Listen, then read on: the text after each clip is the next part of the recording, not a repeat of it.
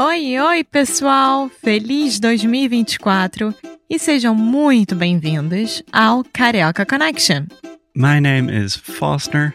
I'm an American learning Brazilian Portuguese. And as always, I'm here with.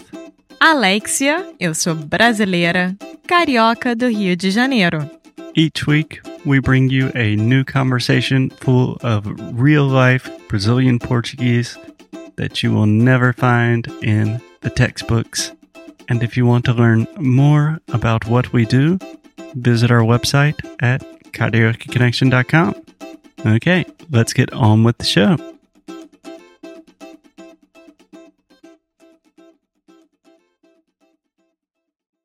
Opa, e aí, Alexia? Tudo bom? Olá, tudo e você? Tudo bom, tudo de bom. Estamos aqui em Chile, é um dos nossos últimos dias aqui no Chile. Nosso último dia.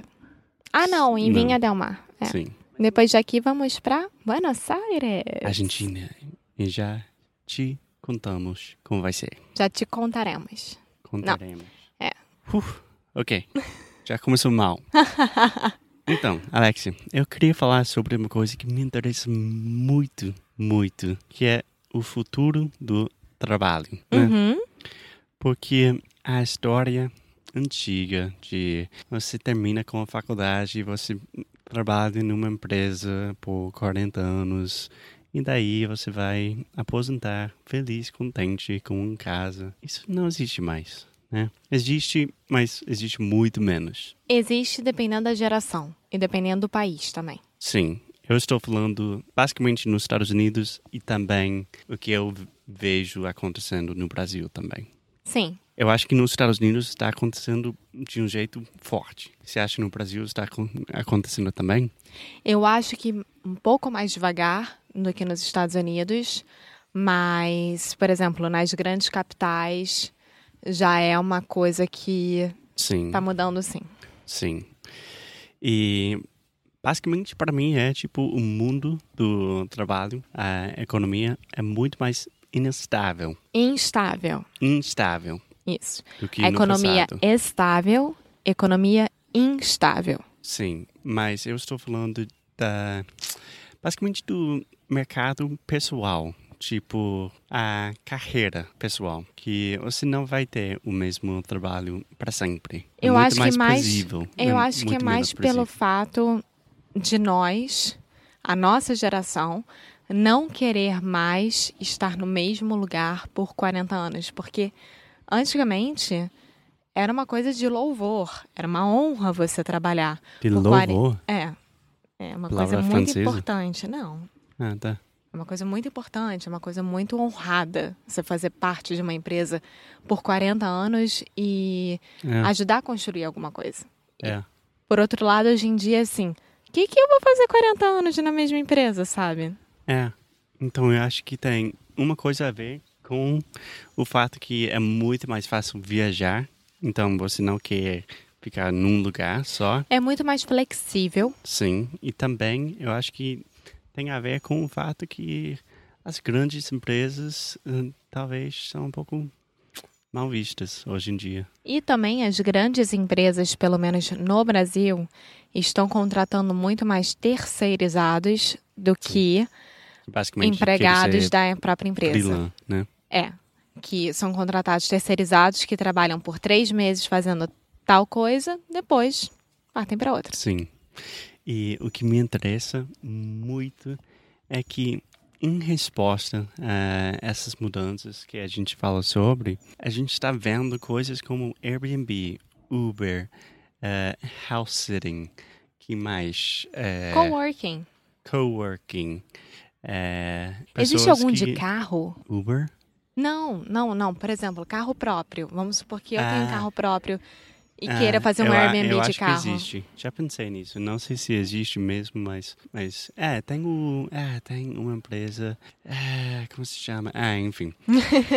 Bom, mas basicamente é a economia compartilhada. Sim, The sharing economy, I hear in English a lot, or the gig economy, que é muito normal ver uma pessoa de nossa geração que tem sei lá, que está estudando, que está trabalhando como fotógrafo freelance e também está dirigindo Uber, né? Sim, nossa, só tem, na verdade. Sim. E, por exemplo, em nossas vidas, eu sou professor de inglês, professor de português, eu tenho dois podcasts, eu faço uh, transcrições, eu faço tradução e é uma loucura. É, é, é, bem diferente. Tipo, meu pai nunca podia imaginar essa situação para mim. Não, é engraçado que você falou do seu pai. Ontem eu contei pro meu pai sobre o dog sitting, né? É, que é house sitting. and dog sitting. É, house sitting. Basicamente, se você está de férias, se você precisa de alguém cuidar de, da sua casa e seus cachorros.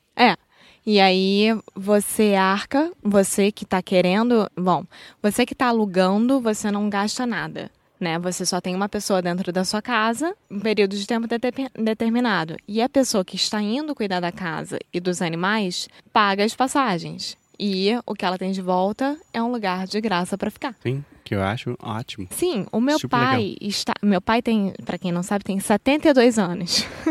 meu pai está enlouquecido querendo cuidar de cavalo nos Alpes da Suíça. é, seria o máximo. E também eu acho que é um melhor uso de, de espaço, de tempo, compartilhar as coisas, né? Sim, eu acho que hoje em dia todo mundo quer muita coisa e tem muita coisa. Então, quanto mais as pessoas, por exemplo, eu preciso de um lugar para ficar, sei lá, em São Paulo. Com certeza vai ter um Airbnb lá, que a pessoa podia podia estar tá alugando, né, para contrato de 36 meses, mas na verdade não, opta por cada mês ter uma pessoa diferente lá. É. Então, isso, todas as necessidades dessas pessoas são feitas. É. Então, falando geralmente, você acha uma coisa boa, né? O, a economia compartilhada, tem, digamos. E no Brasil, não sei mais onde é que tem, tem o Dog Hero também. Ah, Dog Hero. Que é, é o contrário do dog sitting, né? Quer dizer, é a mesma coisa que o dog sitting, mas você leva o seu cachorro para a casa da pessoa. E não e a pessoa não vai até a sua casa. E você paga como se fosse um Uber, né? De pessoas é, para cuidar. Mais um exemplo da é. economia compartilhada. Mas você acha uma coisa boa ou uma coisa que dá medo? Porque é muito mais difícil. É... Agora você está competindo com o mundo inteiro. Literalmente. O mundo inteiro. E me dá as duas sensações. É muito bom que muita gente tem esse mesmo pensamento. E quanto mais compartilhamento tiver, melhor. Mas ao mesmo tempo, é muito mais difícil. Tem muita mais concorrência. É, basicamente, eu acho que todas as coisas políticas, que estamos vendo pelo mundo inteiro têm a ver com essa ideia, que agora todos nós estamos concorrendo é, juntos. Todos nós. Nós. Isso. E, e as coisas vão ser mais legais e mais difíceis ao mesmo tempo.